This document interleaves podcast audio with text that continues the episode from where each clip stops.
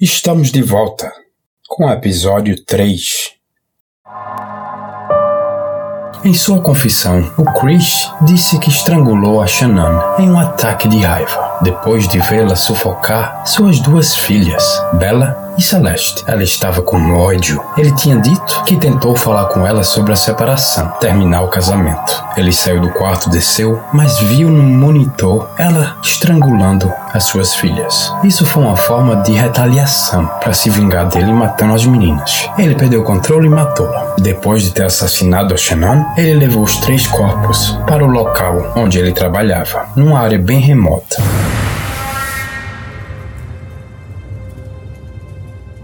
Geralmente, ouvimos falar de mães que matam seus filhos, o que precipita que é algum tipo de surto psicótico ou algum uso extremo de substância, pode ser drogas ou um pós-parto. Mas nenhum desses casos é o caso da Shannon. Essa história não é crível e é realmente conveniente para ele. A maioria das pessoas chamaria a polícia. Não iria lá matar a mulher, esconder todos os corpos e fingir que nada aconteceu. Em última análise, as autoridades não acreditaram na versão do Cruz dos eventos e ele seria acusado de assassinar os três membros da família. O Cruz se declarou culpado de todas as acusações. Como parte de um acordo, o governo concordou em tirar a pena de morte em troca da confissão dele. Eu sou um oficial da justiça. Agora estou no meu 17 ano. Eu poderia dizer que este, talvez, o mais desumano e vicioso crime que eu já lhe dei. Eu, respeitosamente, peço para que levem o réu em custódia para servir o resto de sua vida num departamento de correção. O Chris Watts foi condenado a cinco penas de prisão perpétua, sem possibilidade de liberdade condicional. Mas o que eu estou falando agora é só a metade da história. A história não acabou ainda. Na prisão, Watts concordou em falar com as autoridades mais uma vez. No entanto, dessa vez, ele divulgou novos detalhes perturbadores do assassinato. O assassinato não foi por um momento de raiva, por uma explosão. Ele já estava planejando isso por semanas. Ele falou que quando colocou as crianças para dormir uma noite antes, ele sabia que iria ser a última vez que ele iria cobrir as crianças. Ele sabia o que ele ia fazer um dia antes e não fez nada para parar. Ele escolheu matar a Shannon por estrangulamento, e isso mostra a raiva e o ódio que ele estava experimentando no momento em que ele fez isso. Isso faz acreditar que provavelmente houve alguma grande briga, uma grande discussão que ocorreu logo antes disso, e que também estrangulamento é uma coisa muito pessoal. Acreditam-se que ele não teve ou tem nenhum arrependimento com a Shannon. Depois de ter matado, ele enrolou ela com um lençol, enquanto ele estava arrastando o corpo dela pelas escadas. E é isso que vocês podem estar pensando, segurando os pés e descendo com ela. Puxando, degrau por degrau. Bom, no meio do caminho, Bela acorda, olha pro pai e pergunta o que está acontecendo com mamãe. Ele fala que a mãe não está bem e que vai levá-la para o hospital para que ela possa melhorar.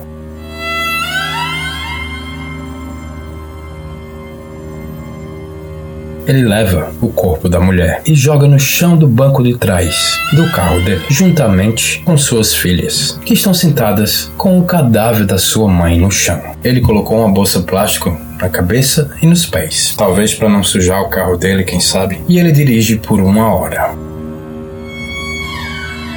Essa uma hora, ele poderia ter parado, ele poderia ter voltado a si, mas ele nunca saiu dele. Isso não foi um ataque de raiva. Isso não foi um ataque psicótico. Isso foi programado, premeditado. Uma hora de estrada, Watts logo em seguida começou a dirigir para o local desejado, onde ele afirma que lá ele matou suas filhas.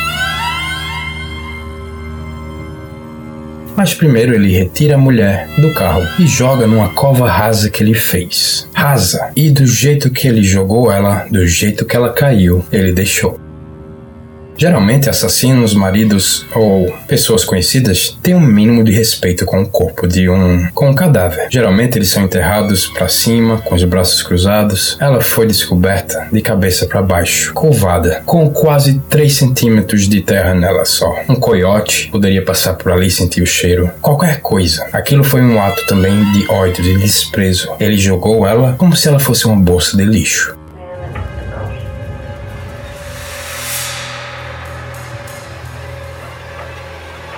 Com um mapa e uma caneta na mão, o Chris escreve as iniciais e onde encontrar os corpos.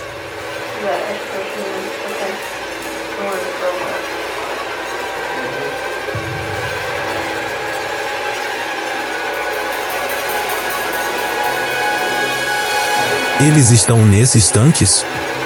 Sim. E o que está dentro desses tanques? Uma mistura de óleo e água. Eu não podia acreditar que um pai poderia fazer algo tão terrível com seus filhos e sua esposa. E o lençol jogado ali, o que é? Eu usei para enrolar o corpo da Shannon. Eu estava enojada, com nojo. Mas ao mesmo tempo eu sabia que era hora de resgatar os corpos.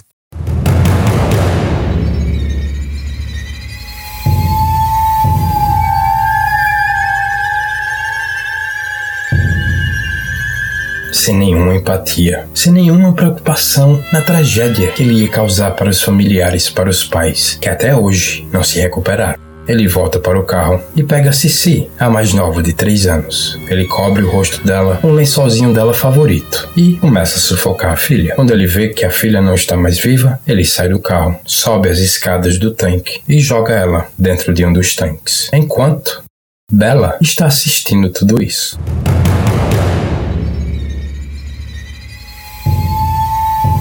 Chega no carro, ela então pergunta: Vai acontecer comigo o que acabou de acontecer com a Cici? Ele não se lembra se ele falou que sim, como uma pessoa terrível, ou se ele só colocou o mesmo lençolzinho no rosto dela e começou a sufocá-la. Ela gritava: Não, papai, por favor, não. A autópsia dela confirma que ela foi a única que lutou pela sua vida marcas de mordida na língua de quem tentou escapar, os lábios rasgados pela pressão da mão do pai que estava tapando o nariz e a boca enquanto ela lutava para sobreviver.